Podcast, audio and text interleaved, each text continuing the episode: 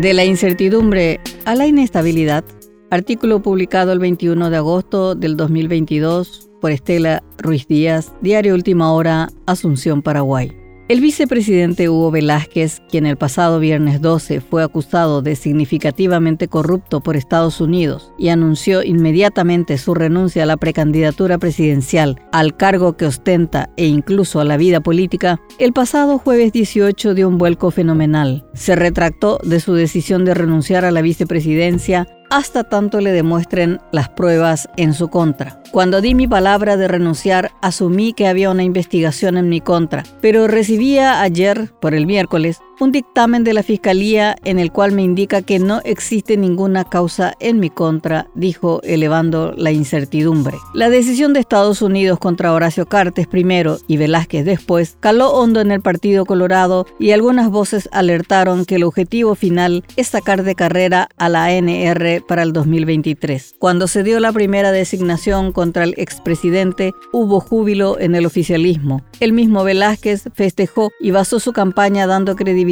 a la sentencia del norte. Cuando la bomba cayó sobre su cabeza, en un principio acató la sentencia. La demora de no renunciar al cargo se atribuía a la falta de consenso en el oficialismo sobre quién le sucedería en el cargo. Lo que no se sabía es que iba anidando en la vieja guardia republicana una rebelión que afloró con el anuncio de Velázquez. La primera en dar señales fue Lilian Samaniego, quien empezó a cuestionar públicamente la intervención de Estados Unidos y reclamó al gobierno su posición tibia, una postura llamativa, teniendo en cuenta que la senadora estaba sindicada por el cartismo de estar detrás de la designación del expresidente a raíz de sus habituales visitas al Departamento de Estado. Sorpresivamente, el Senado convocó al canciller Julio Arriola para explicar a profundidad la metodología de Estados Unidos y cuánto sabía el gobierno de todo esto. Queremos saber qué hay detrás de esto, dijo Samaniego, reafirmando el repentino discurso soberanista. Para sacarle el hierro caliente al gobierno, el embajador Mark Osfield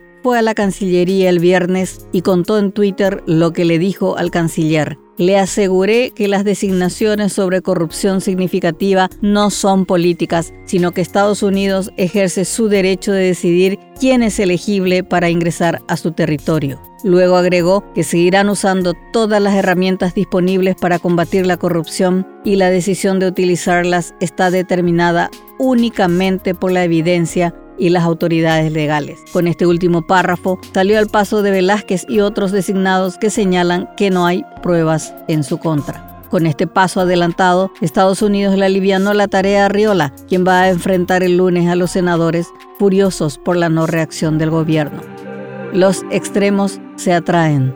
Aún faltan varios nudos por desatar para entender la decisión de Velázquez. Por de pronto, su giro de desafiar a Estados Unidos es un relato que beneficia a Cartes ya que lo acerca a su postura política. Silvio Velar y Lilian Samaniego, adversarios de turno, coinciden en su discurso sobre la soberanía. El cartismo, siempre más extremo en sus posiciones, encontró en esta grieta la vía para profundizar las diferencias en el oficialismo, agitar la teoría de la traición para arrinconar a Mario Abdo y dejarlo solo con el estigma de anticolorado. Me sorprende la actitud del gobierno. Hugo Velázquez es un ciudadano vicepresidente, paraguayo y es colorado, acotó Velar cuando fundamentó en Senado la convocatoria al canciller. Hay problemas entre el número uno y el número dos, acotó a su vez Bachi Núñez, agregando que la jugada de Marito fue sacar de la cancha a Velázquez para imponer a Arnoldo Vins como precandidato presidencial. Cartes nunca va a perdonar a Marito lo que le hizo, acotó una fuente de honor colorado.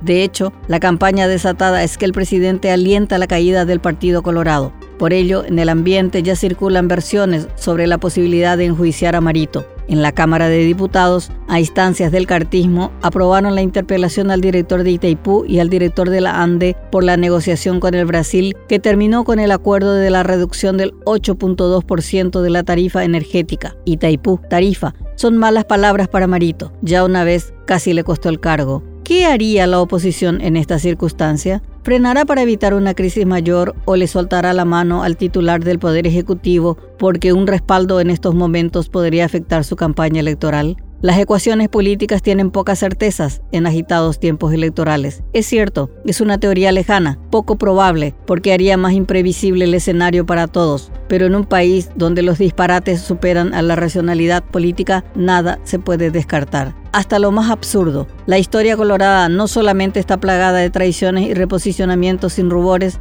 sino también de sangre. En 1999, por diferencias políticas, fue asesinado el vicepresidente Luis María Argaña.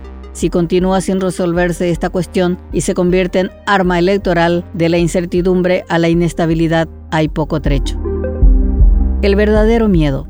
Este sorpresivo reacomodo que une visiones cartistas y oficialistas parece ser una medida corporativa, un reajuste de cara al futuro. Finalmente, la designación de Estados Unidos, que golpeó a los dos movimientos más poderosos, resumió a la ANR en una palabra, corrupción, tan pero tan profunda que ya se considera inaceptable en el concierto internacional. Paraguay hace tiempo es considerado un problema en la región por su incapacidad institucional y la corrupción de sus autoridades para combatir el crimen transnacional. Lo que puede verse en esta postura refractaria de la vieja política arraigada en el partido de gobierno es que no es capaz de mirarse y admitir que necesitan hacer cambios profundos en su conducta que antes de culpar a otros deberían aprovechar el momento para rectificar rumbos, curar sus infecciones y no abroquelarse para seguir siendo más de sí mismos. A esto se suma su corta visión geopolítica que les impide entender más allá de sus acotadas fronteras. No ven que su caparazón, que sigue siendo fuerte, va teniendo grietas. Entonces, no hará falta que otro país intervenga para mover el tablero electoral. Serán los responsables de su propia implosión.